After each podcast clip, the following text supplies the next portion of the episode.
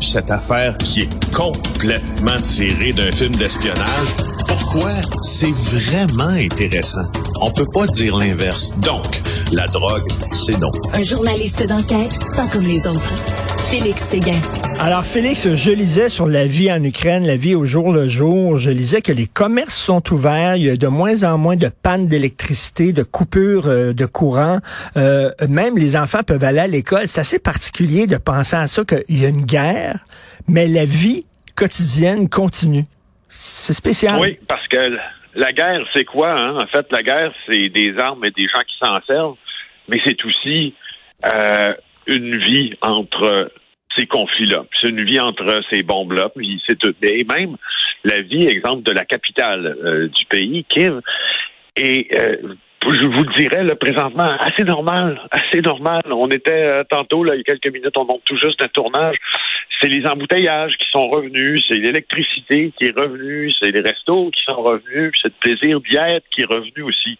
Et, c'est quand même assez spécial, ou plutôt surprenant que l'on soit capable de faire ça parmi les alertes aériennes, parce que en même temps, la situation que je te décris là, elle se passe en deux alertes.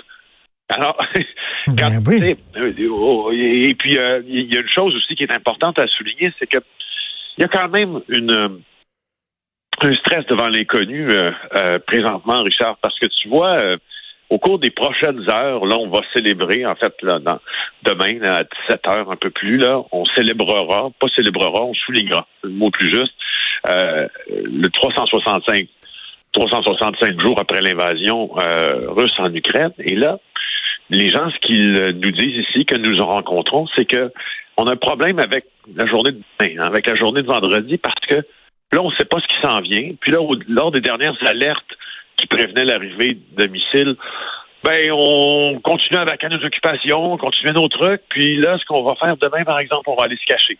Tu vois, parce qu'ils savent, ils, savent pas ce que Vladimir Poutine prévoit. Euh, je, reste assez euh, mm-hmm. convaincu que demain, ça va être une journée, entre guillemets, comme toutes les autres en matière militaire, parce que le front nord est complètement coupé. Hein. Euh, le front nord de Kiev est complètement coupé. Alors, il y a il semble pas avoir de possibilité autre qu'une frappe aérienne, euh, si toutefois c'est l'intention du, du président russe.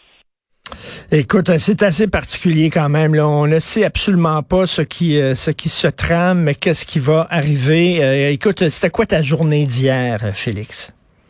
Ben, euh, je te raconte, oui, oui. Écoute, c'est quand même assez, assez spécial. J'ai rencontré un soldat qui, qui revenait de Bakhmut, qui revenait de la grande bataille de Bakhmut.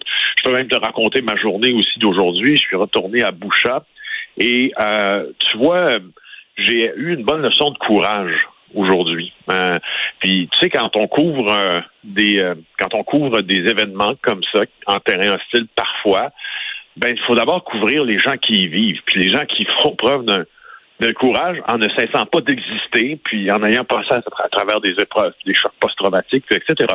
Mais dans ce cas-ci, je suis allé chercher à la gare ce matin de Kiev, la gare centrale, un gars qui s'appelle Gilles Villeneuve. Gilles Villeneuve, Richard, c'est un ambulancier de Mont-Tremblant. OK? Il a dépensé de son argent 45 000 dollars, a recueilli 25 000 dollars chez des, avec, chez des proches, et c'est sa quatrième fois en Ukraine depuis le début de l'invasion. Il s'en va vers Kharkiv sous aucune contrainte d'une organisation humanitaire. Il le fait de son plein gré.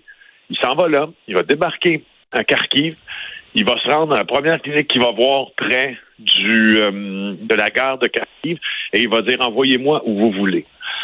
Je veux pas dire que je suis pas courageux, mais tu sais, mais toi, je sais pas si toi tu, ferais ça. Il n'y a pas d'interprète. là. Lui est arrivé tout seul. Il s'en vient, puis il dit Moi, je vais aller aider.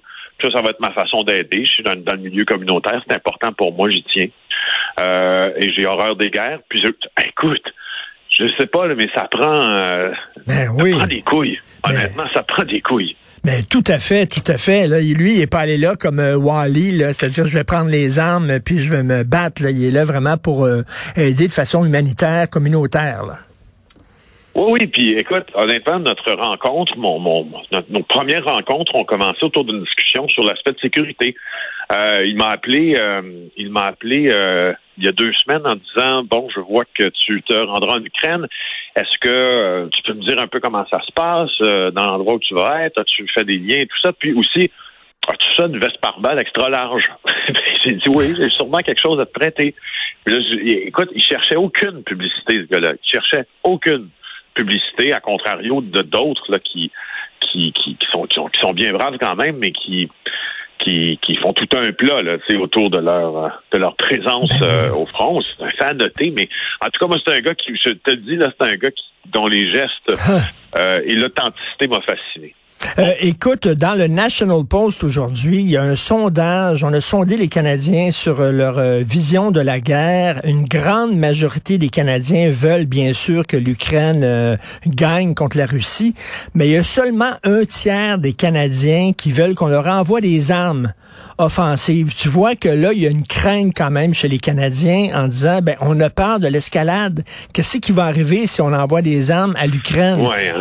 ouais, ouais, ouais, ouais, ouais. On dirait que c'est plus sécuritaire pour nous de se concentrer sur euh, le déploiement humanitaire.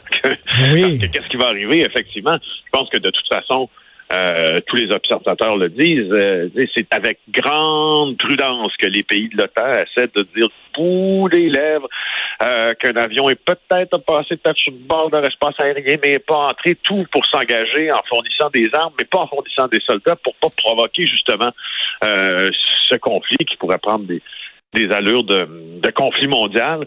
Alors, je, je oui, ça, c'est en phase avec, euh, avec ce que l'on entend, bien sûr, de un peu tout le monde, même, même des Ukrainiens qui sont assez conscients de la suite des choses. En terminant, Richard, je te dis ça aujourd'hui qu'on va te parler aussi beaucoup à TVA de, de reconstruction, chiffré à 750 mmh. milliards de dollars par les Ukrainiens, qui demandent que l'on qu'on se serve de l'argent confisqué aux oligarques russes pour financer une partie de cette reconstruction-là. Alors, je vais te parler de ça pendant toute la journée. Et je vais aussi, euh, ouais, je vais aussi euh, aborder le thème, euh, bien sûr, là, de l'aide humanitaire. il y en aura bien ben sûr. Oui, bien, tu on dit qu'il y a une crise de logement à Montréal, mais tu loges où les gens qui ont perdu leur logement, des quartiers complets qui sont rasés. Alors, tu fais quoi avec ces gens-là?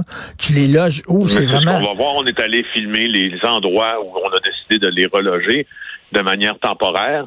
Euh, et euh, honnêtement, c'est pas c'est pas la grosse vie. Euh, ben, oui, soyez, soyez à l'écoute de ça. Ben, bien sûr, on va regarder ça et je sais pas aussi s'il va y avoir des, des, des, manifestations pour le premier anniversaire. Premier anniversaire, c'est un peu bizarre à dire. On dirait que c'est comme une fête qu'on célèbre, mais c'est absolument pas ça. C'est un événement qu'on souligne.